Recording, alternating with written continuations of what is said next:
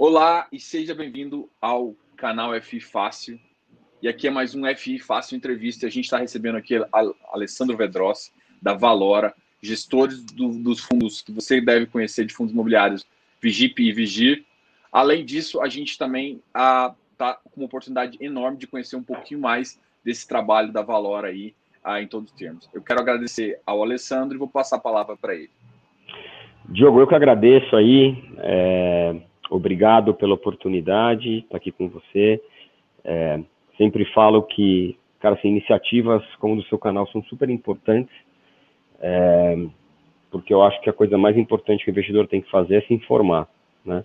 Então, acho que esse trabalho educativo, né, que, que você faz, como outros canais também fazem, acho que são, isso, isso é fundamental e acho que é obrigação nossa aqui como participantes do mercado, é, poder estar aqui na frente e, e tentar ajudar é, e tentar esclarecer e mostrar um pouco do trabalho que a gente faz todo dia. Obrigado de novo, Diogo. Não, eu que agradeço aí. E assim, eu acho que é sempre interessante a gente começar entendendo, vamos dizer, entendendo a casa, né? Porque assim, o que para mim é o mais importante, o que eu compro a ideia, tem muita gente que compra o fundo, o que está lá no relatório gerencial. Eu compro gestão, eu compro visão do gestor. Então, aqui para mim é, é assim, aí faz sentido falar de qual que é a história da, da Valora e também da sua visão um pouquinho, que aí a, casa um pouco com a visão dos fundos, entendeu? Então, eu acho que assim a gente começa muito bem e o pessoal já vai. É, é, é um bom ponto seu, embora eu acho que aí também tem a questão do mandato, né? Ou, ou, ou seja, aí, aí também a gente acaba é importantíssimo, concordo, que acho que é fundamental a gente conseguir transmitir a nossa filosofia de crédito. E, e eu sempre falo isso para todo mundo. Acho que crédito não tem uma discussão necessariamente do que é certo e o que é errado, mas é importante que o investidor entenda a nossa cabeça, né? É, e aí quando a gente traz isso, sim, eu acho que é legal trazer para o fundo, porque daí o fundo tem o seu mandato específico, né? Então você pode ter um fundo que busca uma coisa talvez mais high yield, é, mais como um analista uma vez falou para a gente, mais apimentada. Eu falei, cara, você nunca mais essa palavra aqui, meu, não pode, né? Você falar que, que o fundo tem retorno apimentado, o cara vai sair correndo, né? Mas, mas é um pouco isso, a gente tem que encaixar, né? E aí, cara, a gente tem uma preocupação enorme com isso, porque quando a gente olha o nosso passivo, né? Hoje a gente deve ter na casa aí na Valora, aí, já aproveitando a carona, a gente hoje tem uns 4 bi sob gestão, mais ou menos. A gente deve ter aí nos fundos, talvez uns 35, mais de 35 mil investidores. Mas a gente tem desde institucional, qualificado, né, profissional, institucional, profissional, qualificado e varejo. Né? E, e, claramente grande parte dessa base é varejo que estão nos fundos listados, né? o VEGIR 11 e o VEGIP 11, como você falou. E aí, claramente a gente tem estratégias que a gente fica tranquilo em ter com investidores profissionais, né? Uhum. Mas claramente a gente não faz com um investidor de varejo, né? É, então, essa é uma questão importante. Então, às vezes, não é simplesmente por, por uma questão uh, da nossa visão mais macro e filosófica, mas aí sim, cara, eu acho que tem uma questão de, de suitability, né? Que as pessoas usam muito, Isso. né? Que, que, é justamente encaixar naquilo que a gente acha, né? Um, que, que, que, os investidores conseguem ter mais percepção. Né? Então, acho que isso também é uma questão super importante. Então, concordo completamente com o seu approach, porque no final do dia, quando, quando o investidor compra um fundo, ele está dando um cheque em branco para a gente, no final do dia é isso. Né? Então, acho fundamental que, que o investidor entenda a nossa cabeça, mas ao mesmo tempo também que entenda, ó, legal, qual é o mandato deste fundo? O que, que a gente faz? Então, é, é um pouco isso, tá? Então, espero que a gente consiga aí, nesse tempo, uh, poder abordar essas questões tá? Embora Não, e... uma hora é tempo demais para quem está assistindo, mas uma hora é tempo de menos para quem está falando, que é o meu caso. Então, mas vamos lá, vamos tocar, doutor.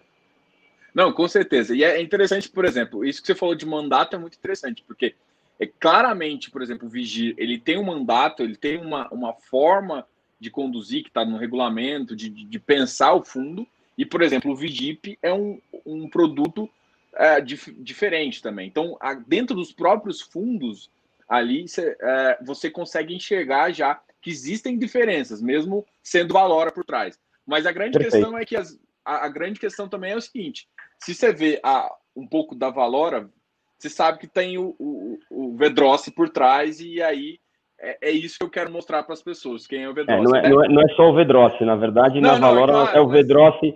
Na verdade, são 37 mais o 38 mais o Vedrossi, não é o Vedrossi, mas 38. Então, é, a gente tem aqui, poxa, hoje nós somos quatro sócios que estamos no dia a dia. É, o Pegorini, que fundou a Valora, tem o Sartori, que toca FDIC, o Pegorini, que toca os fundos abertos, tem o Varandas, que toca a imobiliária comigo. É, no total, nós somos em 38, mais ou menos, e só na área imobiliária nós somos em 11 né? É, que, aliás, quando você olha é, dentro da área imobiliária hoje, até para, né, basicamente desses 4 bi, a gente deve ter uns quase 700 milhões na área imobiliária. A gente hoje tem é, três fundos imobiliários, um que já está amortizando, os dois listados. Esses três fundos compram CRI. Daí a gente tem mais um FDIC, que é meio que um investidor exclusivo de crédito, que ele, ele, entre aspas, terceirizou a questão de CRI junto com a gente, então a gente faz uma cogestão, esse FDIC só compra CRI, e aí a gente tem depois um FDIC que faz financiamento à obra residencial, por exemplo, que é uma coisa que a gente não gosta de fazer nos fundos abertos, nos fundos listados, perdão, não nos abertos. Né? É, mas é engraçado que é o seguinte, o CRI hoje, né, desses 700 milhões mais ou menos imobiliário, é, os, os CRI são, sei lá, no, 95%, é, né? É, mas, mas, o que é engraçado é quando eu olho o tamanho do time que a gente tem comparo com outros gestores, eu falo, poxa, será que eu sou um, um, um mau administrador, né? não, não, não gestor? Porque fala, poxa, eu tenho um time muito grande, mas a verdade é o seguinte, acho que o trabalho que a gente faz é fundamental você ter um time para acompanhar as operações de muito perto. Nós vamos falar um pouco disso, né? Eu acho que esse é um diferencial importante nosso. Né? Então, assim, mas só, só para voltar na questão da casa, eu, eu acho que... Um, na verdade, a gente montou a imobiliária aqui no início de 16, né? É, eu com varandas e, e, a verdade é que eu já conhecia o Pegorini há muito tempo, aí, há quase, acho que mais de 20 anos. E acho que o que casou muito legal é que assim a casa tem uma expertise de crédito privado enorme, né? Então a casa há muito tempo está fazendo crédito privado. É, eu e o Varandas a gente tem também uma experiência pré é, tanto como incorporador, como emprestando dinheiro para incorporador, como fazendo investimento em projeto, então a gente tem essa experiência grande no mercado imobiliário. Porém, a gente valora não é uma casa 100% imobiliária, né? Como você vê alguns dos nossos peers, né? Alguns dos é, eu não gosto de chamar de concorrente, né? Acho que o mercado é grande, mas é, alguns dos outros players de mercado. É, porém, assim, a gente tem esse DNA forte de crédito privado na casa, eu não tenho dúvida que a gente tem um viés imobiliário fortíssimo dentro do que a gente faz, e ouso dizer que até mais forte do que talvez a maioria das casas ditas exclusivamente imobiliárias. Né? E, e aí isso vem um pouquinho do histórico nosso. Né? Eu, eu, assim, eu, tô, eu, tô, eu, eu pessoalmente estou no mercado há mais de 25 anos, o Varanda está, sei lá, mais de 15. Né? É, eu nunca me esqueço que uma vez a gente estava fazendo um, era meio que um roadshow, aí tinha talvez uns três, quatro gestores, aí tinha um cara lá de uma casa grande, falou, eu estou há mais de 10 anos, né, a gente juntos, ele falou assim, a gente, nós juntos aqui estamos há mais de 20 anos fazendo, ele olhou para mim e falou, Pedro, tem que somar nós aqui, é melhor a gente nem contar, que os caras não vão acreditar, entendeu? Eu falei, poxa, é verdade. falei, eu chamo ele de Zé, né, ele chama Zé Eduardo Varanda, eu falei, Zé, você tem razão, a gente está 14 anos juntos. Eu falei, cara, verdade, é, mas assim, um pouco do trabalho que a gente quer trazer é justamente esse diferencial para o cotista, porque é óbvio né, que no final do dia, se você tem um fundo de tijolo, um fundo imobiliário de tijolo, né, qual é a diferença de um fundo imobiliário que compra escritórios para BR Properties, por hipótese, né? Ou qual é a diferença de um fundo que compra shopping para BR Malls? Ó, ó, óbvio que se o fundo tiver um mandato muito, ah, vou comprar shoppings é, é, middle market em Goiânia, tá bom? só para usar esse exemplo. É, tudo bem, aí o cara tem um. Ele é estratificado, mas se for um shopping, com, não, um fundo de shopping com mandato aberto, no final do dia o cara tem que ter capacidade de poder gerir aquele negócio, é fundamental. Então, assim, é, é muito normal que você vai para tijolo que o cara precisa ter o viés imobiliário importante. Porém, crédito nem sempre. Só que, assim, a nossa visão é que para você fazer crédito imobiliário, você tem que conhecer muito o setor, né? É uma coisa muito específica. O mundo inteiro, quando você olha o setor de crédito, duas indústrias têm, um, têm, têm talvez áreas independentes. Uma é real estate, que é imobiliário, e healthcare, que é saúde. Por, por, por, idiosincrasias do mercado. Né? Então, assim, eu, eu realmente acho que, que essa, eu até brinco, né, para não usar o, o, paralelo de chão de barro, que é muito óbvio, né? A gente usa é, pé, é, pé no barro, a gente usa chão de fábrica, né? Pra, falar, beleza, então não vamos usar. Então, assim, eu acho que esse é um ponto importante, Diogo, é, porque no final do dia, eu acho que isso faz com que a gente consiga trazer operações como equação, né?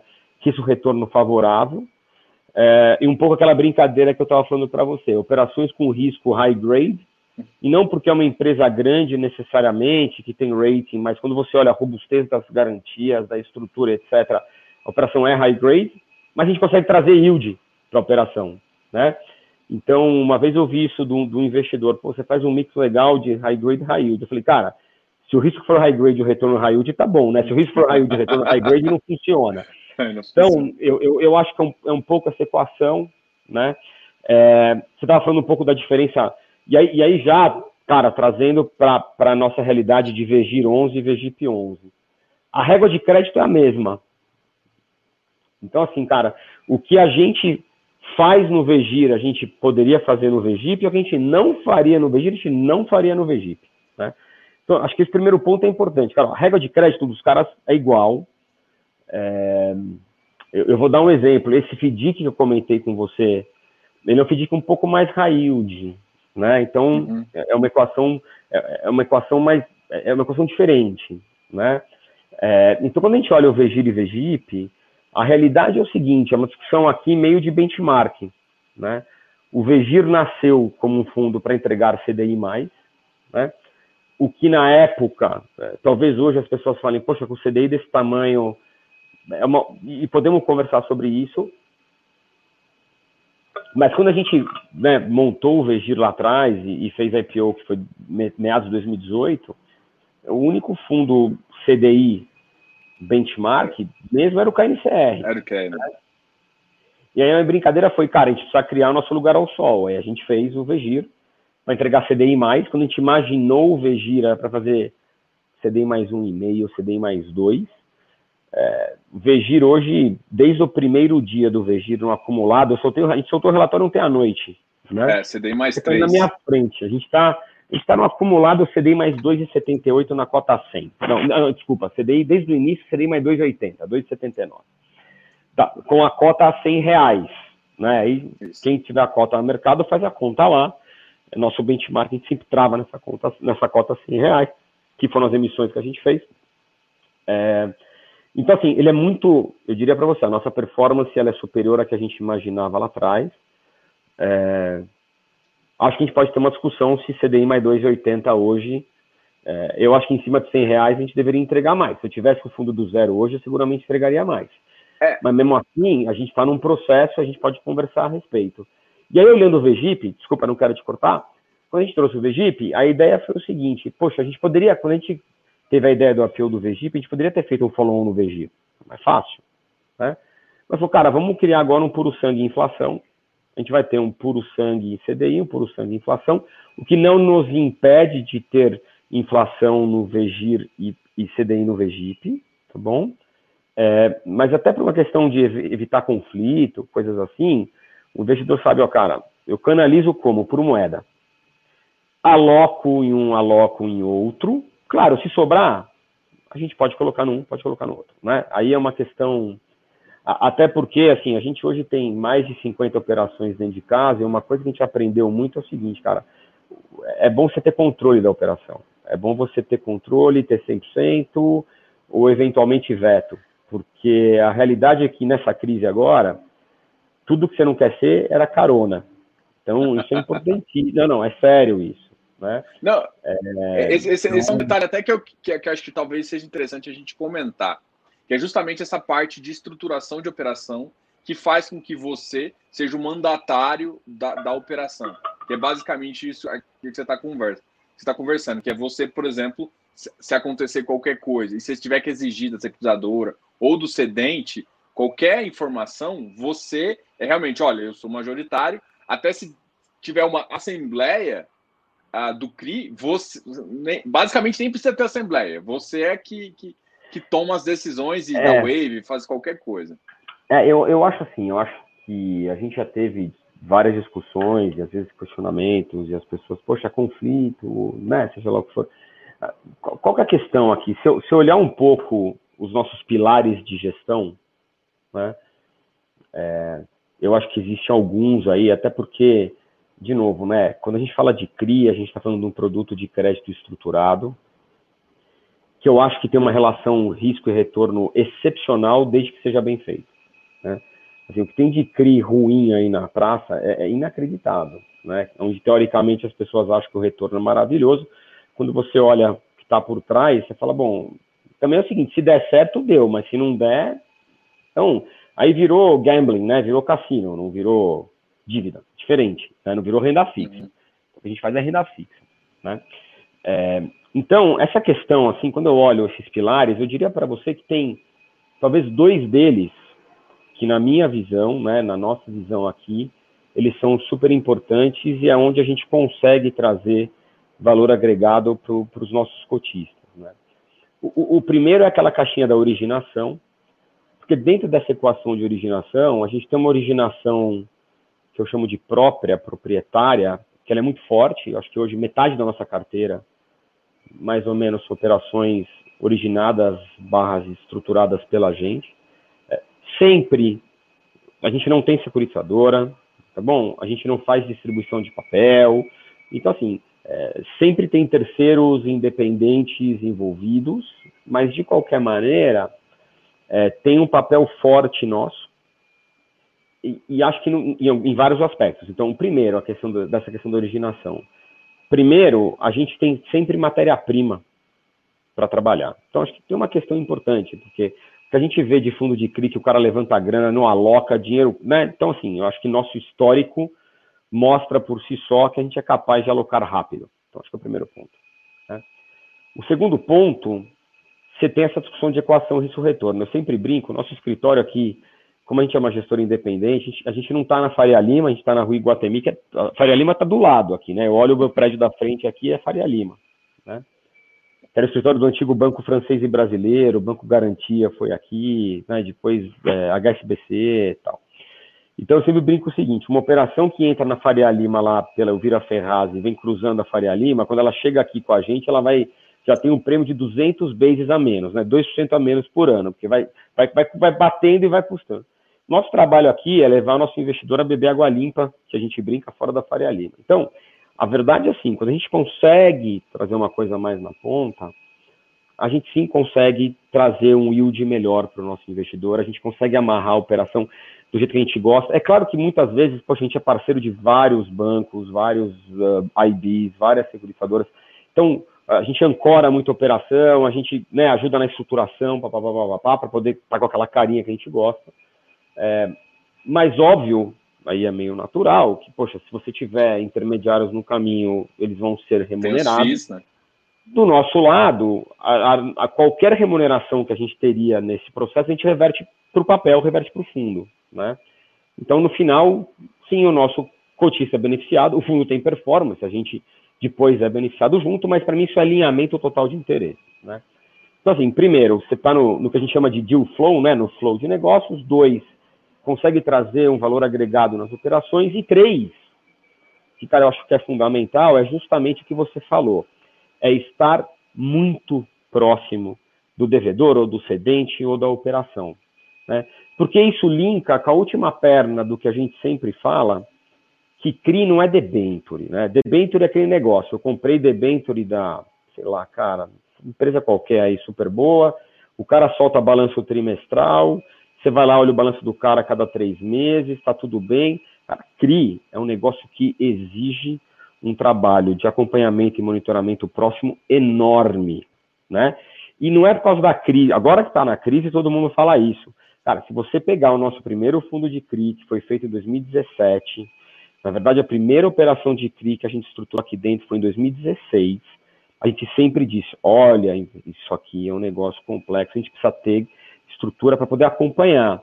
A verdade é o seguinte: por, por, mais que a gente, a gente trabalha com todas as securitizadoras, acho que as securitizadoras investem em sistemas, em né, capacidade de acompanhamento, mas de qualquer maneira, a gente tem esse controle dentro de casa. Né? Então, eu lembro até que, estou lembrando agora, a gente fez roadshow há pouco tempo do VGIP, que fechou a oferta agora. Uhum. E tem uma, uma, uma, uma, eu ia chamar de menina, não posso, pelo amor de Deus, né? Mas uma, uma mulher que hoje foi para uma gestora, né? E ela, na verdade, trabalhava numa securitizadora antes. Eu estava fazendo, na verdade, um call com três né, potenciais investidores tal. E aí ela falou assim, ó, oh, gente, é verdade, eu vou falar assim, o Vedrossi lá, o Varandas, a galera da Valora, os caras são, são chatos mesmo, eles ficam em cima da gente, é verdade, ela ainda falou isso. Eu ainda brinquei, não vou falar o nome dela aqui, mas falei, poxa, obrigado, te agradeço, porque... É, e, e, isso é um processo muito importante. Então, hoje a gente tem aqui, cara, três analistas no time, dois deles no operacional, assim, de pegar relatório de service, para pegar relatório de incorporador, para pegar relatório de pagamento de aluguel, ou, ou, ou né, de, de, de, de, shopping, etc, etc. Que sim, eu não tenho uma estrutura interna, a gente terceiria, mas a gente terceiriza também, mas a gente também vai lá na ponta, não é que eu fico esperando o relatório de securitizadora, e a gente tem um analista que bate PU de papel todo dia, bate cota de fundo todo dia. Então, assim, a gente já pegou de PO errado, às vezes de crise, assim, então, tá, isso acontece. Então, eu acho que esse controle muito próximo, isso é pilar da nossa gestão, né? Porque no final do dia, poxa, é, a gente aqui cuida do dinheiro de terceiros, né? Então, sim, tem dinheiro, a gente também é investidor dos fundos, tem dinheiro nosso, mas é, cuidar do seu dinheiro é uma coisa, cuidar do dinheiro dos outros é outra. Nosso dever fiduciário é outra coisa, né? Assim, eu já fui eu já fui diretor estatutário de companhia de capital aberto. É, poxa, então, é, eu acho que eu diria para você que, que a nossa obrigação aqui é, é, é, é maior até, né? É, então, isso é muito importante, esse dever fiduciário. Então, para a gente é muito importante deixar claro qual é a régua de risco, até onde a gente pode ir, certo? E aí, dentro disso, a gente tem que entregar a melhor rentabilidade possível, certo? Fechou. Então, assim, eu não posso... É, é, Poxa, ô Vedrossi, você podia melhorar o, o Vegir? É claro, vou fazer agora, vou financiar loteamento, GPM mais 15. Cara, mas não é o risco do Vegir. O investidor do Vegir não compra Vegir para isso, né? Então não adianta, não, não, não, tem jeito. Então, eu acho que essa é uma equação importante, porque, cara, a gente escreve isso sempre nos relatórios, né? Aliás, assim, eu, eu, eu acho que o relatório é a nossa maneira de se comunicar com o investidor, isso é uma coisa que, que a gente que está no dia a dia, a gente dá assim, importância máxima para isso. É, eu escrevo, Varandas escreve, a gente escreve, todo mundo revisa, a gente discute, fala, pô, legal, estamos dando a mensagem. Tamo, é, então, isso, isso, é um trabalho super importante. Né? Então, é, o, o, investidor é nosso cliente no final do dia. Né? É, então, acho que essa é uma equação super importante. Então, quando eu olho esse processo de acompanhamento, eu acho que ele é um pilar fundamental na nossa estratégia. E isso tem que dar segurança para o investidor. E aí, dentro disso, nosso trabalho, obviamente, o que, que é? Poxa, extrair a maior rentabilidade possível para entregar valor para o nosso cotista. Né? Então, acho que, uh, então, para poder né, tentar trazer aí uma, um, um, resumo de Vegir e Vegip, eu acho que é, um pouco essa visão, né? É, então, assim, a gente não corre risco de, de performance, as carteiras pulverizadas que a gente tem, é, sempre são com empreendimentos entregues e prontos. Né? É, então, assim, aí, poxa, a gente pode discutir um pouquinho cada uma das carteiras, características, é, mas, assim, um fundo em CDI é um fundo com prazo médio menor, até porque a gente não gosta de esticar muito o prazo de CDI, porque, é, vamos lá, no horizonte daqui a 10 anos, se eu te perguntar se o CDI em algum momento pode ser 15%, você vai falar, pode, certo? Eu não tenho bola de certo. cristal, né? É, então, por exemplo, vou fazer um build to suit, por hipótese, né? Então, o aluguel do cara anda em GPM anual. Cara, eu vou fazer um CRI que seja em GPM anual. Não, não, não, não adianta, né? Até porque, se você olha os índices de inflação, você pode até olhar um pouquinho o valor do imóvel, né? Óbvio que a gente sabe, o valor do imóvel varia muito tal, mas, cara, você olha isso no longo prazo, você consegue encontrar uma certa equação. Com CDI não tem correlação, correto? Aliás, ela é inversa, né? O CDI sobe, é, às vezes cai o valor do imóvel, o CDI cai, o valor do imóvel cresce. Então, é, é, é o RED, ele é ao contrário, se você fizer em CDI. Então, quando a gente olha a VEGIR, ele é um fundo com prazo médio menor, e aí o VEGIP, quando a gente faz coisas de inflação, vai ser natural ter prazo médio maior, tá bom? É, então, é, acho que é um pouco isso, régua de risco igual, porém, sim, vão ser carteiras um pouco diferentes, é, por quê? Porque quando você olha o mercado imobiliário aí como um todo, o mercado imobiliário, por definição, é um negócio de longo prazo. Certo, Diogo? Certo. É, e aí você olha os segmentos, o segmento que tem ciclo menor é o residencial. Você pensa num tempo que você precisa para desenvolver um shopping, amadurecer, deixar ele né, em regime, ter um, então, assim, uma visão de shopping, uma visão de 10, 15 anos. Né? É, então, se alguém for fazer um, uma operação de alavancagem num shopping, o cara, teoricamente, ele precisa de um prazo mais longo, né? Escritórios e etc. Então, normalmente, as operações mais longas são ligadas a operações de BTS, de shopping, de escritórios, etc., o que a gente tende a fazer coisas mais em inflação. E aí, no mercado residencial, cabe o CDI, porque são operações mais curtas. Né? Não sei se você leu o relatório, mas a gente fez a gente faz muita operação com estoque pronto, a gente lá quatro anos, às vezes cinco, o cara paga em dois. Porque, né, até tive uma Teve pergunta... Teve antecipação, ontem, né, do Vigir, né? É, eu pergunto até, eu tive uma pergunta do investidor, ele falou assim, quando você faz as operações de estoque, é, poxa, você quer que venda, mas você não quer que venda muito rápido, mas você também não quer que venda muito devagar. Eu falei, cara, deixa eu te explicar. A gente escolhe o melhor produto possível, ponto. E aí seguinte, se o produto for muito bom, vai vender rápido. Mas se for vender rápido, o incorporador fala o seguinte: eu vou subir o preço e não vou vender tão rápido. Então o incentivo está com ele, não está comigo. Eu estou dando crédito, eu não estou dando equity, é diferente. Então a verdade é o seguinte: se o cara me, se o cara me pagar em 12 meses, não importa. Eu, eu dei crédito, ele me pagou. Está tudo bem. Então, assim, nosso papel é esse. É, é escolher a melhor garantia possível para poder estar tá tranquilo que isso é uma dívida, vou receber meu dinheiro de volta. Claro que a aceleração da dívida nos obriga a sempre recompor a carteira e originar, mas essa parte do nosso trabalho, né? Do ponto de vista de crédito, uh, aí, claro, você às vezes tem equações de, de, de, de, de entre aspas, pênalti de pré-pagamento, se ele for pagar do bolso, mas as equações de pré-pagamento naturais fazem parte do negócio, e eu diria, para nossa opinião, o seguinte: isso é um produto bem estruturado, né? É claro que ao longo do tempo, aí você vai equacionando, pô, a relação de garantia melhora muito, então deixa ele, né, equaciona um pouco esse fluxo de caixa. Então, esse é um pouco o trabalho certo? Da gente poder ir melhorando isso ao longo tempo. Uh, mas, poxa, uma operação de quatro para pagar em, sei lá, 30 meses, para a gente é uma coisa super natural, assim, é esperado, entendeu? É, quando a gente precifica, a gente já enxerga desse jeito, tá? É, é deve ser engraçado assim. Acho que você falou um pouco do que eu, que eu gosto, por exemplo, do que eu falo aqui para o pessoal, é justamente essa, essa parte de acompanhar a parte de estruturação, você deixou bem claro como que é a régua, e aí, eu não sei se o pessoal notou, mas teve, tem duas visões, né? A, a visão, quando, quando você fala a visão do, do, do Vigir, é uma visão de colocar uma duration um pouquinho menor, justamente por conta dessa, dessa visibilidade. Enquanto no Vigip você tem uma, uma. Você consegue focar, você consegue se ancorar mais em algo de inflação. Agora, Sim, é, coisas... o, o, usando duration, né? Talvez nem todos que estejam nos assistindo saibam o conceito, né? Mas o duration médio aí do Vegir é para. Hoje é 2,8 anos, talvez. É, do Vegip eu não tenho de cabeça quanto é, mas o Vegip é um cara para ser mais, mais para 5. É. Entendeu? 4,6, eu acho. É, é, até porque, o que, que é legal? E, e, e, assim, como a gente não tem problema de prazo, eu falo o seguinte, cara, eu, eu troco o prazo por, por spread. Assim, a gente fez uma operação, a gente tem uma operação aqui na carteira, uh, que é a JSL Ribeira, no, no Vegip, que, poxa, quando a gente estruturou essa operação, quando a gente fechou a operação, a realidade é que provavelmente a empresa na época poderia ter tomado o dinheiro um pouquinho mais barato, mas ninguém tinha oferecido para eles 15 anos.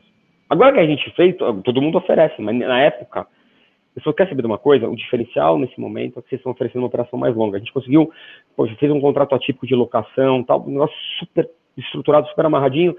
E, e aí o legal é exatamente esse. Então, a gente troca muitas vezes. Hoje a gente perdeu uma operação, para ser bem sincero, o, o, o cara lá, o cedente, deixou na mesa 50 bases e a gente estava dando mais prazo por menos prazo. Falei, quer saber? Não tem problema. Tudo bem, vai fazer o quê? Eu, eu, eu não vou baixar 50 bases, porque a minha, não é, eu, entendeu? Eu trazer valor legado para o meu cotista, não tem problema, né?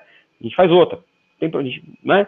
Então, eu acho que essas equações são muito importantes. E aí, quando você está nessa ponta também da, daquela discussão da originação, a, a, realidade é que quando você tem matéria-prima para alocar, você escolhe o que você quer. Né? Então você não tem aquela pressão maluca de falar, vou colocar esse negócio aqui para dentro que eu preciso alocar, porque também eu preciso. Então, assim, eu acho que esse é um trabalho que a gente tem que fazer e poder entregar um trabalho bem feito para o nosso investidor, tá? Então, é... duas coisas que eu tenho notado é, no mercado, por exemplo, em no ano passado, em setembro, outubro, teve um probleminha da parte de crédito. Não tem a ver com vocês, o mercado de crédito e, é, deu uma estressada. Isso Sim. atrapalhou um pouquinho das originações de CRI, mudou um pouquinho da taxa. E aí eu vi algum, algum movimento de alguns fundos em, em entrar com uma. tentar entrar, colocar em regulamento, colocar alguma coisa para alocar parte, uma parte menor, em FDICs e outras operações de crédito que, que também são voltadas para o mercado imobiliário, mas é, que, que às vezes não estão no regulamento ou não. Acho que, se eu não me engano, o Vigir tem essa pegada, ele pode. É... Não, não pode, não. Vamos lá. O Vigir, o, o, o, Vigir deixando claro o regulamento, né? Ativos alvos, ativos alvo do Vigir e do Vigip é CRI. Por, por, por legislação, inclusive, né, por regulamento, a gente precisa ter no mínimo dois terços de ativos-alvo. Então, a carteira, por definição, no mínimo, vai ser dois terços CRI. Ativos de liquidez, a gente pode comprar só título soberano, fundo soberano, é, LCI só de bancos de primeira linha, os oito maiores, eu não vou lembrar, ou fundos imobiliários. Então, eventualmente, a gente poderia comprar fundos imobiliários, tá bom? É, FDIC não está na lista, a gente não pode comprar, tá? É, mas... mas... hoje a carteira dos fundos elas são, eu acho que o Vegip está 90 e Bom, hoje não, né? Porque entrou o dinheiro da oferta, mas ele do, julho estava 99, sei lá, 98,9% e o VG 94 alguma coisa, 93 alguma coisa. Isso. Então, assim, a gente é, nosso foco aqui é CRI, ponto, tá? É, e não vai, não pense em ter alguma movimentação nesse sentido, porque vocês também têm o expertise não, colocar, então, por exemplo, é, algum... então, não por quê? Porque, de novo, é um mandato, aí vem aquela questão do nosso papo do mandato, né? Então, a gente, a gente tem dois FDICs na casa, por exemplo, um que compra a CRI, e realmente ele é um bolso complementar a, a esse aqui, é, e o outro financia a obra, né? E a gente acha que é outro tipo de risco, os investidores que estão lá são profissionais, e é uma outra equação, entendeu? É, então, não, para a gente, claramente não, é, a gente, na verdade, tem uma, uma posição super pequenininha no Vegir de alguns fundos imobiliários, mas assim, a coisa, eu não vou lembrar de cabeça, mas claramente é meio por cento PL, nem isso, tá? Então, realmente é um pouquinho lá de coisas que a gente acabou fazendo como oportunidades meio óbvias, mas é, é quase nada. É, porque, assim, a gente também, na verdade, o nosso foco aqui é ganhar dinheiro com risco de crédito, ponto. Tá? É, e aí achei exatamente esse trabalho é, do que a gente tem feito, de novo, né? Usando CDI como base no, no VG, e acho que, de novo, né? Aí você pode, a gente pode conversar um pouquinho sobre isso, que eu acho que é legal, é, sobre nível de CDI, porque, de verdade, assim, a gente é, distribuiu eu... ontem, ontem, né? Vegir distribuiu 45 centavos e o Vegip 70, né? É, Porém, assim, se olhar em termos de CDI, foi CDI mais 2,80, aquilo que a gente estava falando, né? Deixa eu ver aqui, isso aqui é o VGIP. É, CDI mais 2,83. Sobre 100 reais, que é bom pra caramba. É o tá, não sei, 83, sei lá. Fechou hoje, não, não, não sei de cabeça. É, e o VGIP é outra pegada IPCA. Então, assim, são, são, são né? coisas diferentes, né? É, mesmo perfil de risco. Eu, eu acho assim, o Vegir, ele claramente, eu, eu sempre olho, a gente sempre olha o Vegir a 100 reais, assim, nossa cabeça é essa, tá? É, então é, é, completamente, assim, eu, a gente até entende, uh, embora não concorde, mas essa questão do, do, do tá desconto que está é. hoje, porque daí talvez o investidor exija um retorno maior Mais. acima do CDI, né? É, acho que tem um pouco de expectativa, porque é engraçado, porque tem fundos que distribuíram 48 centavos, 50 e estão no mercado a 100 reais. Aí assim, poxa, difícil de entender, né? É, mas aí todo mundo, ah, você... então assim, o nosso trabalho hoje, a gente tem feito já ativamente uma melhoria nos spreads do, do Vegir. A gente até estava discutindo hoje de manhã, é muito possível a gente passar a informar meio que yield médio das carteiras. A gente vai tentar melhor, assim, eu acho que o relatório do Vegir é bastante completo, é, mas acho que a gente vai tentar dar mais informação ainda, né? E às vezes não é nem dar mais informação, a informação está lá, mas talvez mastigar melhor a informação. Eu, eu, é. assim, a gente tem, tem um investidor grande nosso, todo mês ele pergunta qual o duration médio do Vegir. A verdade é o seguinte, a gente dá informação de duration papel por papel, é só você fazer a é conta da média ponderada. Não tem problema, a gente faz a conta. não, não, não, tô falando sério, porque de verdade, é, é, verdade, ele não tem que ter o trabalho, a gente tem que ter, tá certo, né? Então a gente quer mastigar mais algumas informações, é, mas assim, a gente claramente tem melhorado a relação risco-retorno do fundo, a gente tem claramente os papéis novos trazidos com mais, mais yield, né? A gente é, começou a fazer, foi uma coisa meio que a gente que trouxe para o mercado e a gente faz, fez algumas operações com CDI mais, com, com uma taxa mínima Mínimo. de juros, né? Que, que, é uma coisa que eu acho. Poxa, não é porque a ideia é. foi nossa, mas eu acho que ela é inteligente. Por quê, né? Porque hoje, é, você vai pegar, vou tomar um dinheiro de curto prazo, o cara fala assim, poxa, eu quero muito prêmio em cima do CDI. Então eu falo assim, ó, vamos fazer o seguinte, é, eu acho que CDI mais 2, né, desculpa, CDI a 2%, realmente 1,90 até, né? Porque a Selic é 2, o CDI está 1,90 e tal. Assim, cara, não é bem. A gente sabe por que, que isso está acontecendo, é uma distorção momentânea de mercado. Então a gente acha que os spreads maiores de crédito hoje, parte deles vem pelo CDI muito baixo. Né? Então, se a gente voltasse para um mundo de CDI a 4, 4. 5, né? É, provavelmente o spread de crédito desse cara seria outro. Então, aí fica meio que na nossa visão ganha-ganha. Né? Ó, você vai tomar um dinheiro mais longo, então, ao longo desse prazo de quatro anos, o CDI pode ir para qualquer número, a gente não sabe. Então, mas assim, eu vou fazer uma operação. Você é um cara para tomar dinheiro CDI mais 5, por hipótese. A gente fez isso, está na carteira. Só que é o seguinte, ó, é, é, mínimo é 9, 9,5, depende do caso, né? É, porque assim, realmente, eu, sou engenheiro, tá? Não sei você, Diogo. Você é administrador, né? Eu sou, é, sou engenheiro também. É engenheiro também. Formado tá, na USP também, é. Ah, você é politécnico? Não, é. eu sou São Carlos, sou essa. Ah, você é São Carlos. Eu tenho um amigão é. meu que fez São Carlos, é. é então, eu, sou, eu, eu, fiz civil, né? Mas assim, na CNTP, né, nas condições normais de temperatura e pressão, tal, tal, talvez o cara devesse ter um estágio de 5. Hoje, com o CDI desse tamanho, não dá. Entendeu? E aí, a gente fala, poxa, não, cara, então você vai tomar o dinheiro a 9, 9,5, mas é uma distorção de mercado. Aí, quando o mercado voltar, isso fica mais equacionado. E aí, com isso, a gente conseguiu melhorar os spreads da carteira. Então, tanto que a gente tem melhorado essa distribuição do VG. E aí, um outro processo que a gente tem trabalhado também, a gente até escreveu no relatório de ontem, é acelerar a reciclagem da carteira. Então, assim, a reciclagem da carteira já é natural. A gente recebe aí, talvez, 3 a 4% todo mês. 2 a 4, vai, vamos chamar assim, de volta. De amortização, né? De amortização. Então, os juros a gente distribui tudo, né? A correção monetária tá, mas a amortização a gente segura, fica como PL do fundo para a gente poder reinvestir. É, e nosso trabalho é tentar acelerar essa reciclagem. Então, a gente está fazendo esse trabalho, é possível, isso dá para melhorar. Então, assim, a gente está todo dia é, trabalhando nisso. Assim, eu sou obrigado a dizer para você que tanto eu quanto o Zé, assim, gente, eu, eu ando embaixo do braço comigo com o relatório gerencial atualizado, a, carteira atualizada quebrada, uma carteira projetada que a gente faz sempre dois, três, quatro, cinco cenários é, e pipeline de operações. Cara, eu, eu juro para você que eu ando isso embaixo do braço todo dia e a gente fica 24 horas por dia pensando nisso, tá? É, porque esse é o nosso trabalho, né? A gente é pago para isso, né? É, então, assim, eu acho que a gente está nesse processo agora no Vegir. É, assim, eu, eu, eu, de verdade, eu acho o Vegir um, um fundo, cara, ele, ele, ele deveria, de novo, né, que a gente está vivendo um momento de exceção no CDI, mas é que a ideia de um fundo em CDI era um fundo pós-fixado para que tenha menos volatilidade. Sempre foi o conceito. A gente sempre falou o seguinte, cara, você tem que comprar o Vegir a 100 reais, ganhar lá e, e depois vender a 100 reais. A 100 reais. Do mesmo jeito que quando o Vegir estava 120 eu sempre achei que estava errado, hoje eu também acho que está errado, né?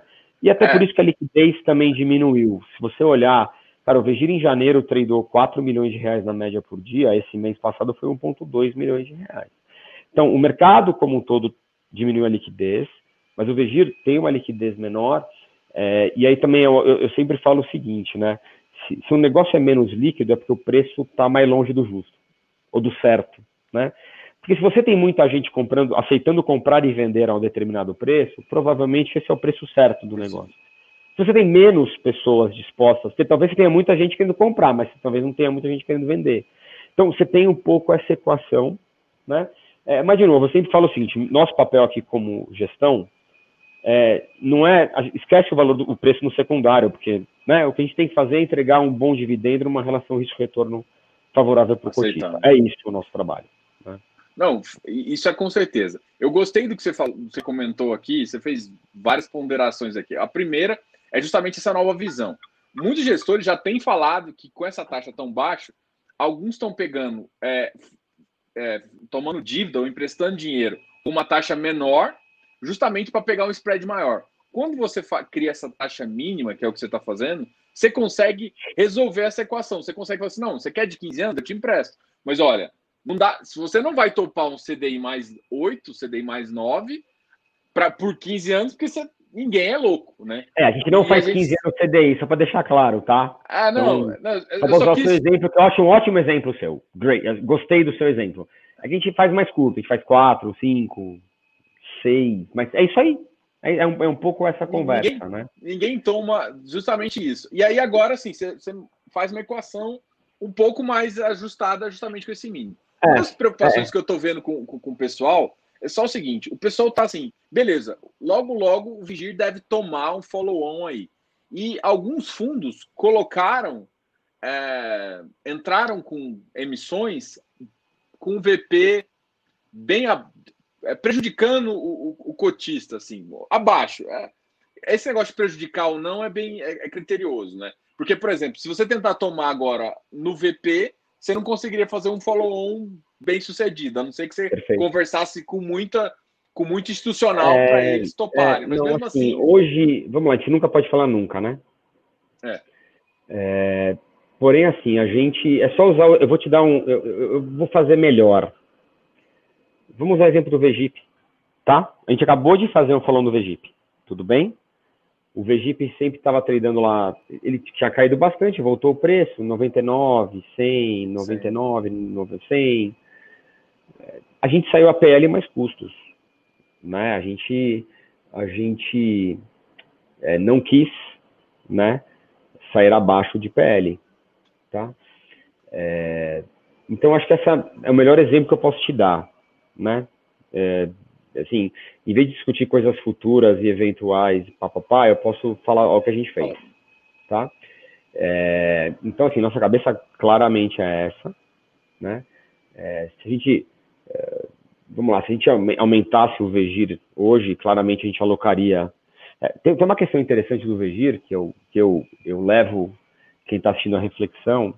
A, a, gente tem no, no, no regulamento, é, diz que pelo menos 20% da carteira é obrigatório ter rating, que tem que ser S&P, Fitch ou Moody's, pelo menos a menos Brasil. Não vale de casas pequenas. Nós hoje temos talvez 39, quase 40% da carteira com papéis, entre aspas, ditos high grade. Eles são high grade, é que eu acho que tem outras coisas também high grade que não tem rate. É, mas, mas meu ponto é o seguinte, né? É, te, teoricamente, vou exagerar, né? Eu poderia dobrar o fundo de tamanho, não estou vendo o que eu vou fazer, tá bom? Mas se eu dobrasse o fundo de tamanho, essa carteira poderia continuar lá e a gente poderia trazer coisas com muito mais yield na média, correto? Porque é natural que essas coisas tenham rate e tenham yields menores. A gente até está pensando em dar este disclosure. Ó, o yield médio aqui da carteira com esse rating, com esta regra, blá, blá, blá, blá, CDI mais tanto. O yield, eu acho que é interessante, né, para o investidor começar a olhar essas coisas. Então, assim, eu acho que a, a, a verdade é o seguinte, né, a, a, todo, todo mundo faz conta de, de cap rate, né, de dividend yield. Aí você olha um fundo que tem duration de 2,8 anos, não dá para você fazer conta de dividend yield. Você vai fazer conta de taxa interna de retorno. E aí, se você olha se o gestor, porque também é o seguinte, se você olha se o gestor está ativamente reciclando a carteira, o que modestamente eu acho que é o caso, né? Você fala, bom, legal, então, duration de 2,8, o cara tá, como é que esse cara está girando a carteira agora? O que, que ele está fazendo? Aí faz uma conta de tiro. Faz você, Diogo, não preciso eu fazer. Né? Não, é, mas, por outro lado, eu respeito, porque, na verdade, de novo, é natural as pessoas olharem dividend yields. Eu acho que, embora assim, eu, eu sempre falei isso, cara, fundo imobiliário é um investimento de longo prazo por definição, tá? É, então, sim, é, tem liquidez D mais 2 que a bolsa? Tem, mas alguém tem que tomar decisão com visão de longo prazo, né? É, então, assim, eu, eu, poxa, a gente fez uma, a gente fez alguns follow-ons do Vegira no passado, né? É, então a gente tem alguns, um Elf grande entrou com a gente, entrou a 100 reais na oferta que a gente fez lá novembro, dezembro tal. Cara, ele é um cara de longo prazo, eu tenho certeza que esse cara vai continuar contente com a gente, entendeu? É, porque, sim, o Vegir vai, não sei quando, não tenho bola de cristal, mas o Vegir sim vai voltar para o PL dele, sim, ele vai voltar para 100 reais. Sim, e aí quando o cara vai olhar o carrego que ele teve, ele vai falar assim, poxa, que bom, foi bom, valeu a pena, entendeu? É, claro, aí tem uma discussão de entrada, ponto de entrada, aí é uma coisa que, de novo, eu não sou trader, entendeu? É, é, não, não, é, não é nossa competência querer ter essa discussão, né? O nosso trabalho, o que, que é? Poxa, é entender o que está acontecendo no mercado, falar, bom, legal, então o que, que a gente aqui, como time de gestão, pode fazer para mostrar para os nossos cotistas mais valor agregado, mantendo a regra de crédito.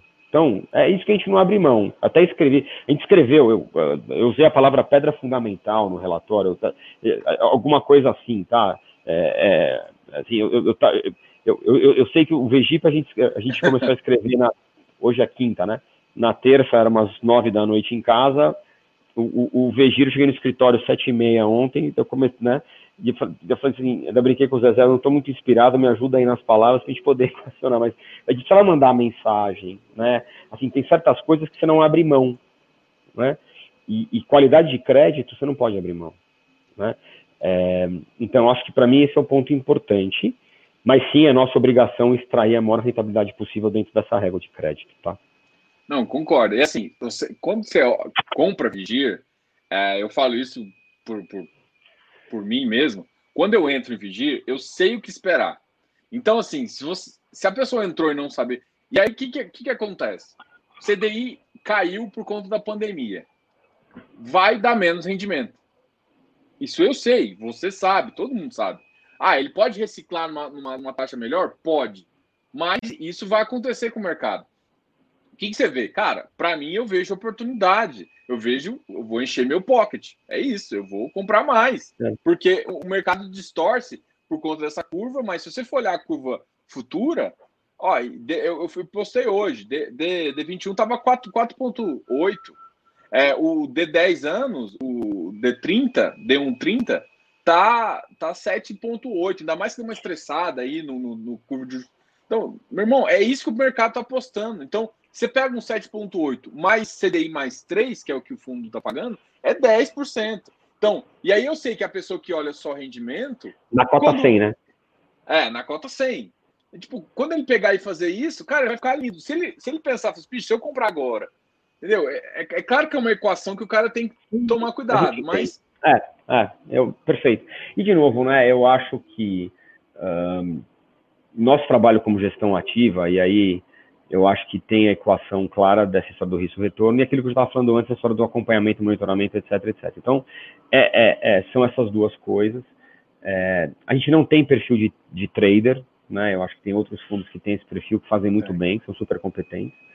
É, mas assim, a gente é o fundamentalista, a gente faz operação buy and hold, é isso. Podemos vender, claro, já vendemos, acontece, faz parte, mas assim, Quantas vezes eu não ouvi o cara assim, ah, eu vou comprar esse CRI, fazer uma 476, depois eu vendo no varejo, vou fazer um ganho. Eu falei assim, putz.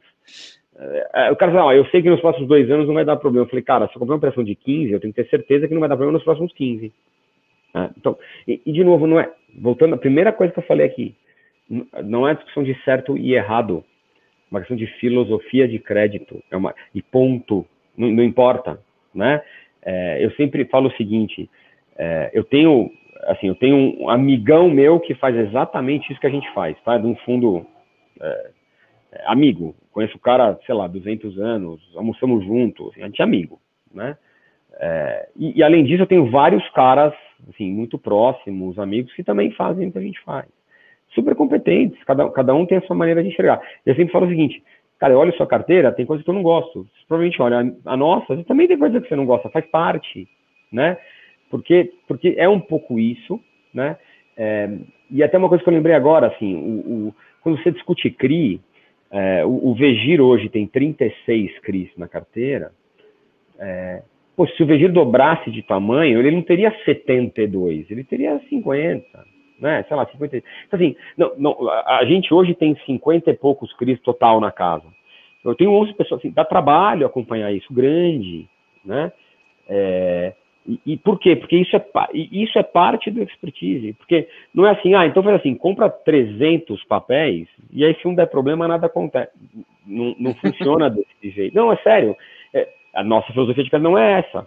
Então, é, é, me fala assim, poxa, está preocupado com concentração? Cara, assim, é, teoricamente, que a gente põe um papel para dentro, a gente estaria bem. Sim, é, bom, é importantíssimo diversificar, né? O VGIP, ele ainda, se olha a foto de, ju, de julho, sim, ele está com uma concentração em alguns papéis maiores do que a gente gostaria. Poxa, fizemos follow agora, cara, beleza. Então, nada vai ser maior que 10%.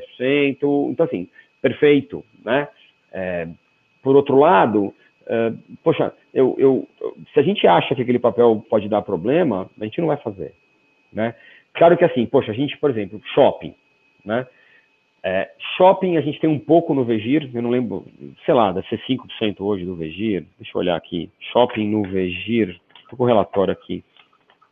Hoje ele é 9, 10, vai. 9 alguma é. coisa. Quando a gente imaginou o Vegip, por exemplo, cara, nossa ideia inicial é que shopping seria 25% do Vegip. Né? É, eu já falei isso, poxa, se alguém me perguntasse, ô Vedrossi, me dá um fundo imobiliário aí que tenha rendimento estável, eu falo, compra shopping. Quem, quem, quem, em sã consciência, poderia imaginar o que a gente passou, o que a gente está passando? É inacreditável, né? É, é, e por isso até que, poxa, nosso call de shopping foi né, caiu, então hoje o Vegeta tem só 5%, é, mas assim, a gente hoje tem quatro exposições de shopping, é, só que assim, todos os, a gente não faz greenfield, né, eu não faço shopping pequeno, a gente só tem shopping maduro, papapá, papapá. E aí, poxa, a gente teve um shopping, a gente tem um problema que já falei, né, está no relatório do mês passado, Almeida Júnior, e aí é um pouco a história do caronista. A, a gente nessa operação é meio carona, mas é também uma operação desse tamanho. Então, se você fizer conta, se esse papel não pagar juros um ano inteiro, o impacto na distribuição de dividendos para o nosso cotista é 4 centavos. É nada. É nada. É, na, é, é, é, é zero. Né? É uma, então, é no, no, ano, não é no mês, no ano, em cima de 100 reais. Então, é, é, eu acho que também esse tipo de coisa é importante como a gente equaciona os papéis e tal. Né? A gente, poxa, é, muitas vezes dá firme para comprar a operação e fala, ó, cara, legal, eu compro, mas se eu comprar no mínimo 10 milhões.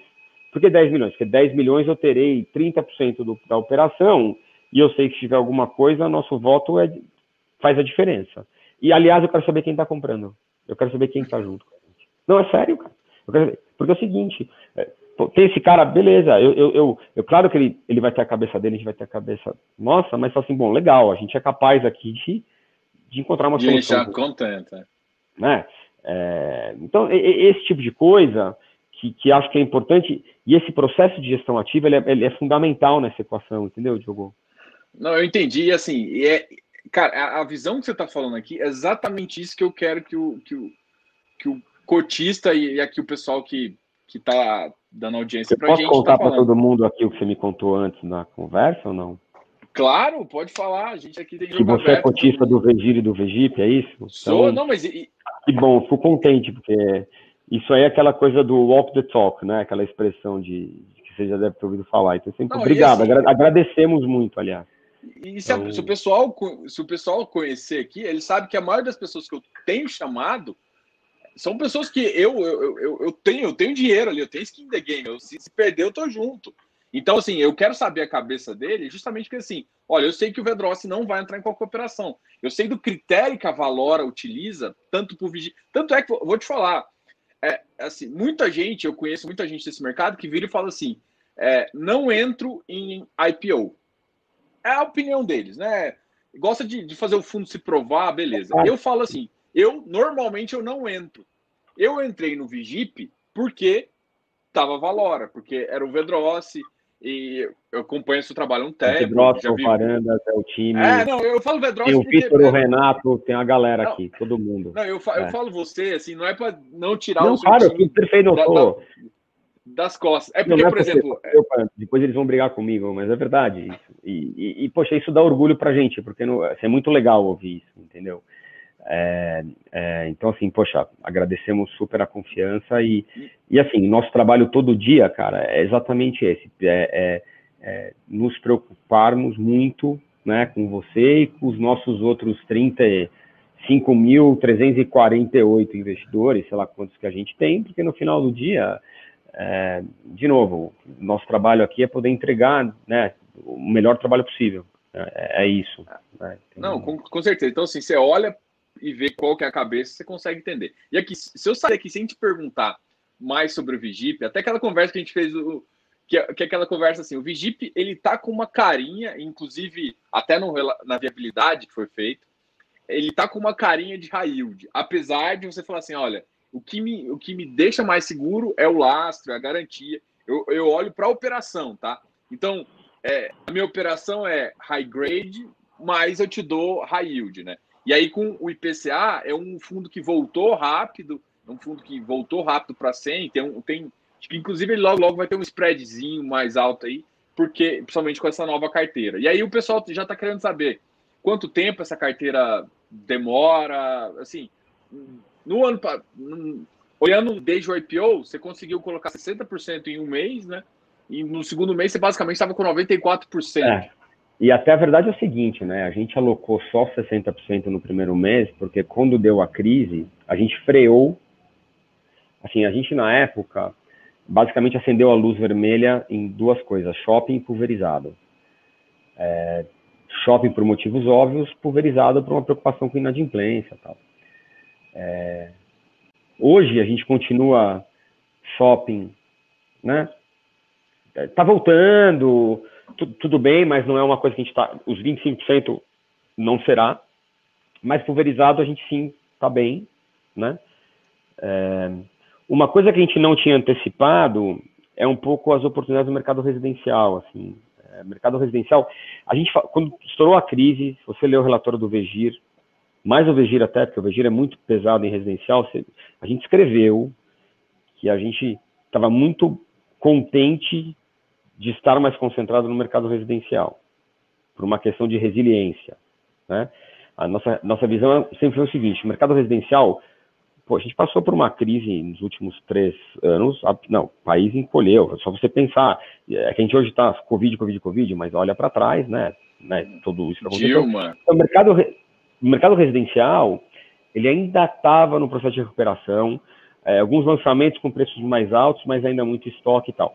A, a verdade é que quando veio então a pandemia, é, o shopping tomou porrada, o escritório, né, o cara na Faria Lima que achava, já estava precificando o prédio na Faria Lima 200 reais um metro cap rate de 5, sei lá o que que é, é, e o residencial, a verdade é que a gente não viu muita variação, entendeu? Pelo contrário, cara, tá voltando rápido pra caramba, né? É, então, assim, é um mercado que a gente gosta, e a gente tem muito conhecimento, é, é, e aí a gente, poxa, tem enxergado relações de retorno melhores em IPCA do que a gente imaginava. Então a gente acabou trazendo mais coisas de residencial do que a gente imaginava inicialmente, tá? Então, então assim, eu, eu, eu, eu não gosto do termo high yield, já te falei isso. É, eu acho assim, se olhar um pouco o, o VGIP é, acumulado está IPCA mais 9 e alguma coisa, realmente é demais.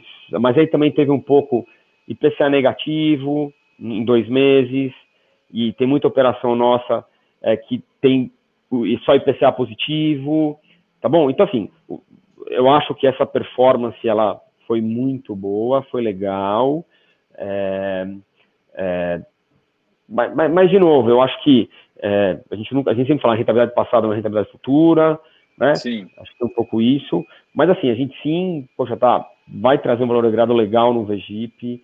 Eu acho que a gente fez um, um, um follow-on que era de 200 milhões de oferta base, que é a realidade que a gente fez um roadshow super extenso, tracionado tal, e o fato da cota na tela tá, ali, tá igual. Tá ali próximo. É, isso fez que a gente perdesse muita alocação.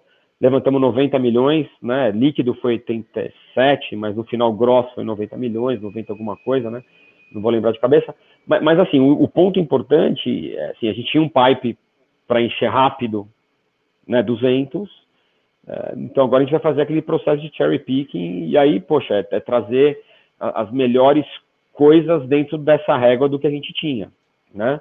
Então esse é o processo do que a gente está fazendo. É, então, final do mês aí, vocês vão ver o relatório, né? A gente vai estar com uma alocação legal, a gente está tranquilo com distribuição de dividendos. É, você viu que a gente distribuiu 70 centavos e guardou, eu não vou lembrar, 20 alguma coisa. Cadê o Vegip aqui? Eu tô com, eu tô com é, o Vegip. É, 27. Na verdade, o Vegip este mês ele deu 97 centavos pré-performance, né? Antes de performance, grossa fase, 97 centavos, distribuímos 70, guardamos 27. É, claro que 27, o fundo está mais do que dobrando de tamanho agora, então 27 por cota, né? É 15, mas, mas assim, eu acho que, mas de qualquer maneira, assim, poxa, a gente hoje, se você olhar para trás desde o primeiro dia, sei lá, o fundo distribuiu um real 04, que, mas se você fizesse um prorata dava 1.070, depois 75, e depois 66 e agora 70. Então, assim, é, realmente a gente conseguiu surfar uma onda legal. É, a gente tem visto coisas muito boas, com uma equação risco-retorno muito legal. É, então a gente está animado com o VGIP. Acho que o follow-on, a gente ter levantado 90 milhões, é 45% da oferta base. Olhando um pouquinho a realidade, a gente está contente, tem orgulho. E assim, poxa, nosso trabalho o que, que é? Alocar rápido, alocar bem feito. É, a gente sempre tem uma preocupação de, de que os follow-ons não atrapalhem a distribuição de dividendos, né? Então espero que a gente, né, de novo, consiga mostrar isso para o nosso investidor. Então, poxa, legal, ó, faz sentido, crescemos, estamos lá, bem. E, de novo, poder crescer as coisas de maneira sustentável. Né? Eu acho que essa, esse é um ponto muito importante, assim. É, você, você é, poxa, eu, eu, eu, é óbvio que é importante o trade, as pessoas mudarem, papapá, mas, poxa, eu tenho certeza que o cara que comprou o follow-on do Vegir, ele está contente hoje, cara. Entendeu? Então, follow não, perdão, o IPO do Vegir, há dois anos atrás. Né? Então, porque se esse cara comprou Vegir lá atrás com horizonte de 4, 5 anos, pô, legal, tá bem, sabe? O fundo tá, tá funcionando, tá, blá, blá, blá é, tá com uma relação de risco-retorno boa, crédito bom, etc. Então, falando do VGIP, é, é a mesma coisa. A gente aqui está, eu sempre brinco, o nosso business não é uma corrida de 100 metros, é, é maratona com obstáculos, né? maratona com barreiras, sabe? Aí é isso. Esse parte. Covid foi uma boa, boa de uma barreira, né? Não, quem Agora... imaginar. Mas aí sabe o que é legal? A hora que você pega a crise, a gente tem que olhar o copo cheio, né? meio cheio, não meio vazio é onde você consegue diferenciar a qualidade da gestão, a qualidade das estruturas, a qualidade do time. É, poxa, é isso. Transparência. É isso, e transparência. E, e, e assim, assim é, é, é mercado que tá é, é, céu de brigadeiro, todo mundo é. Todo mundo é bom, é né? Todo mundo é joinha. Você só vê que. Isso. Uma, uma, perguntando aqui uma parte de crédito final ali. Você, você se surpreendeu um pouco com o mercado uh, pulverizado, assim, tipo, olhando pulverizado e corporativo, você achou que ele teve um desempenho talvez melhor, que, que faça sentido também colocar num outro eu, eu, eu, eu, acho que pulverizado, a verdade é o seguinte, né? É, é óbvio que quando você tem uma contração econômica, que é o que a gente claramente está passando, é, pessoas perdendo emprego, pessoas perdendo salário, né, a massa salarial diminuindo, é, é natural que você espere mais inadimplência, certo? Das pessoas físicas. Por outro lado, é, a, a, realidade é que hoje você tem condições de crédito, e aí olhando o crédito como um todo, talvez em condições únicas né, no mercado hoje. É, e isso, isso trouxe um alívio nessa equação. Então, realmente, a gente sente uma preocupação grande quando estourou a crise. Hoje, não, não é que a gente assim, mas assim, poxa, a gente, tá bom, eu acho que a gente realmente, eu, eu acho, sim, a, a performance é melhor do que a gente imaginou que fosse, tá bom? Então, essa é a parte boa. O corporativo, é, claro, corporativo empresas, sim, tranquilo. Se você falar de edifícios corporativos, a gente também gosta, é, e, e, de novo, é tudo uma questão de, de, LTV, né, de relação de garantia e etc, etc. E, e, aí, de novo, a gente, quando faz operação longa, nossa maior preocupação é o aluguel hoje está precificado no mercado ou não? Porque a gente nunca faz operação que o cara, ah, então tem step up, vai aumentando. A gente nunca faz isso, né? É, e eu sempre brinco assim, né, 10, daqui 10 anos eu não sei nem se a Apple vai estar viva.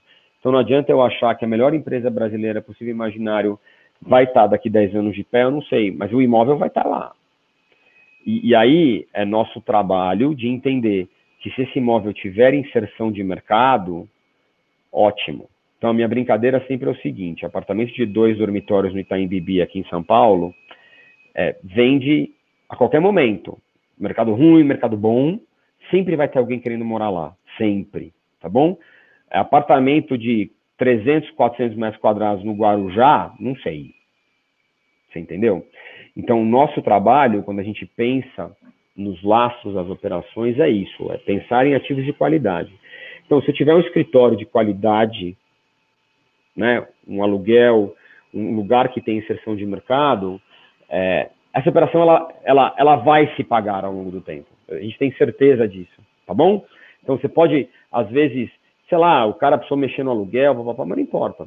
Você, você vai receber seu dinheiro de volta e você não vai ter estresse de crédito. Acho que esse é o ponto importante. É, perguntando um pouquinho do residencial, só, só para a gente também finalizar, porque ah. acho que já até bateu. É, já passamos bastante. Falo para caramba aqui, desculpa. Vamos é, lá. Não, mas aqui, eu estou aqui para aprender e a gente está só discutindo sobre o fundo. A parte residencial, por exemplo, mudou um pouquinho e você agora consegue fazer financiamentos a, a IPCA, né? é, é, uma, é uma vantagem. E isso pode fazer com que a parte do mercado agora já não só é, faça um CRI de uma carteira fechada, mas como comece a tentar competir ali com, uh, com o mercado ali, vamos dizer assim. Tipo, às vezes não um SFH puramente, mas um SFI. Você consegue pra, talvez. Para pessoa física, você está falando? É, você acha que é, tem eu, alguma eu, visibilidade eu? Pois é, eu tive uma conversa ontem, ontem, ontem a respeito disso. A verdade é que, a não ser que a gente no Brasil estruturalmente é, tem assim uma taxa de juros real muito, muito baixa, e aí acho que precisa fazer reforma, né? É, eu acho que ainda hoje é difícil que a gente consiga o mercado livre concorrer com a poupança. É uma pena. Assim, eu, Assim, eu fiz mestrado na Poli em Real Estate em 2000 e eu, eu me formei em 96, 97 entrei no mestrado, eu acabei terminando minha tese em 2001. E eu escrevi na época sobre securitização de recebíveis imobiliários, em 2001, né? Já, já faz 20 anos quase. É, eu trabalhei nos Estados Unidos em 2003, 2004, fazendo securitização. Eu fiz é, Fannie Mae, Freddie Mac, Alt-A, Subprime, tudo que você possa imaginar. É, então, assim, tudo que eu queria era justamente ver esse mercado se desenvolver aqui. Né? Eu fiquei oito anos trabalhando pra, na, na GMAC, que pô, chegou a ser a maior securitizadora imobiliária do mundo. Eu fiquei dois anos nos Estados Unidos, dois anos no México, trabalhei no Brasil. Então, assim, é, uma securitizadora no Chile, compramos uma securitizadora no Brasil. Só, só, que eu acho que é, eu acho que a gente não está lá ainda, porque é difícil, a hora que você olha propaganda dos bancos fazendo né, 6,99 e 35 anos, eu não sei se a gente consegue ter esse dinheiro no mercado de capitais ainda. Tomara, né? Tanto que se você olhar um pouquinho a história da Caixa, crédito em PCA, lembra? É, eu nem peguei, preciso até pegar os números, vamos fazer esse exercício, vamos olhar. Mas a gente ainda está vendo os bancos né, fazendo muita coisa ainda em TR. Então, assim, eu acho que estamos nesse caminho, eu acho que a perspectiva hoje é muito melhor do que era, e, cara, eu sou entusiasta disso, porque é, eu acho que crédito no Brasil é muito pequeno ainda, né? Porcentagem de crédito, e eu acho que é, se a gente tiver taxas de juros estruturalmente mesmo, no longo prazo, mais baixas, eu acho que tem muito a crescer.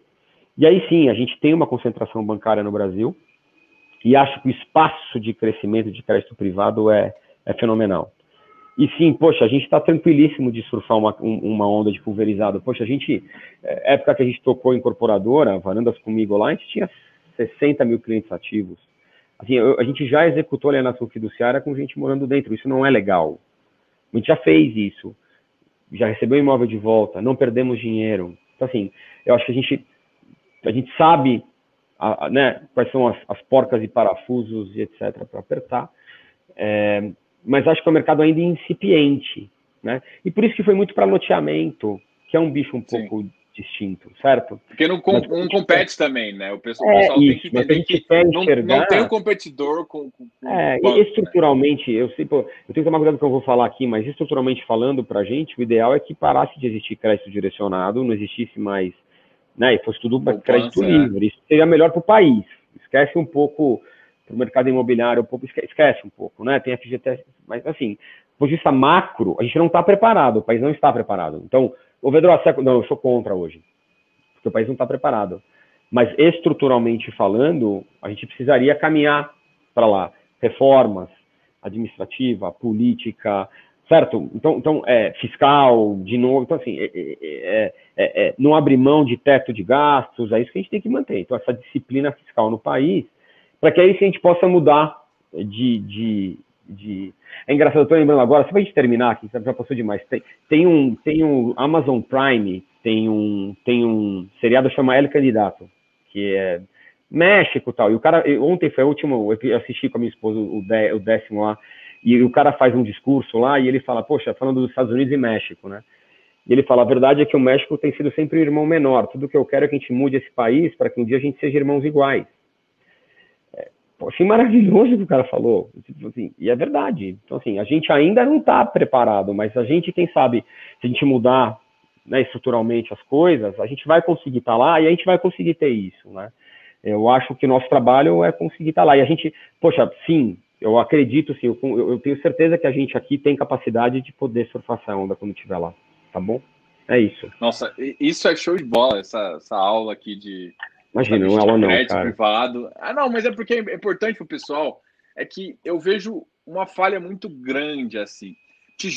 O pessoal que vem para F de tijolo, ele olha o tijolo e fala: oh, que legal, aquele móvel lá. Ele, mesmo que ele erre a precificação, ele consegue entender. Mas ninguém, quando fala de crédito indireto, sabe o quão indireto é, o quão importante é um gestor, o quão importante é a estrutura da operação desde o começo desde a importante crédito, garantia, lastro, como é feita a amarração, o que é exigido. Então, todo esse trabalho por trás que vocês têm que olhar e que as, vocês falam bastante no, no relatório gerencial, mas muita gente, mesmo vocês falando, não consegue enxergar o que, que realmente acontece. E isso eu vejo, eu tenho falado para a galera, e, e assim, aí eu, e eu tenho uma gosta que, que a, a ideia final da, da live seria assim: falar um pouquinho do que é futuro, né? Porque não adianta simplesmente eu olhar para o que está agora, porque o que está agora nem sempre é tão bom. Tem, tem o lado bom já, o mercado de crédito pode crescer. Assim, o país vai precisar um pouco de dinheiro, e eu acho que o, o dinheiro pode vir justamente no mercado de capitais, né? Sem dúvida, total, concordo. E, assim, é eu acho que a, a visão que, que, que, o ministro. É, que a visão que o ministro quer também, estava tentando fazer isso, não sei se ele vai conseguir, mas é, é uma visão que ele estava tentando, e o pessoal. E, e o mercado de FI imobiliário, ele não é, ele não está morto, na verdade. Ele, ele vai ajudar muito nisso, impulsionar. Muito, então muito, eu queria, eu queria que o pessoal é ficasse é olhando isso e, e, por exemplo, e ver, essa gestora como esse parceiro do, do empreendedor também, né? O, o é empreendedor que está não é, não, é, não, você tem que olhar, para mim, assim, tem as duas visões, né? Do investidor, que é o que eu estou falando, mas eu quero falar também pro empreendedor que às vezes não consegue alguma coisa e, e, pode ir no mercado de capitais com uma certa facilidade. Eu até trouxe a Juliana para falar um pouquinho disso também. E, Fortsec, né? Você falou. Da Fortsec, é. Para conversar, para mostrar para todo mundo que, tipo, cara, o mercado tem que crescer. Mas, assim, crescer da forma correta. É, você observar, por exemplo, que, que você falou. Deu, você deu vários critérios que, para mim, teria que ser critérios básicos de uma boa gestão, né? E é por isso, por exemplo, que a gente fala assim, ah, mas não tá, aí fala um pouco assim, mas aí não tá com rendimento lá em cima. Cara, o que eu quero é que no final eu amortize e tenha meu dinheiro de volta. Então, para ter isso, eu tenho que ter todo um. Então, nem, nem tudo é rendimento. Tem, tem coisas não, também é mais. Isso. É isso é que isso. talvez esse é o recado que eu queria Embora, falar. de novo, o nosso trabalho é sempre buscar, tem dado aquela régua de crédito, buscar a melhor rentabilidade possível. É todo dia, a gente pensa nisso dia e noite, diuturnamente, tá bom? É... Cara, muito obrigado. Legal. Muito obrigado mesmo pela essa conversa. Eu, eu acho aqui, toda vez que você tiver a fim de conversar, é, o pessoal não, não sei se conhece o currículo também, também você é da. Você, é do Real Estate. Uh, é, eu sou, eu sou presidente da Lares hoje, a Lares Associação Latino-Americana de Estudos Imobiliários. É, é, eu, eu, eu, a gente, eu sou parte do comitê de mercado lá da Poli, de, de Real Estate.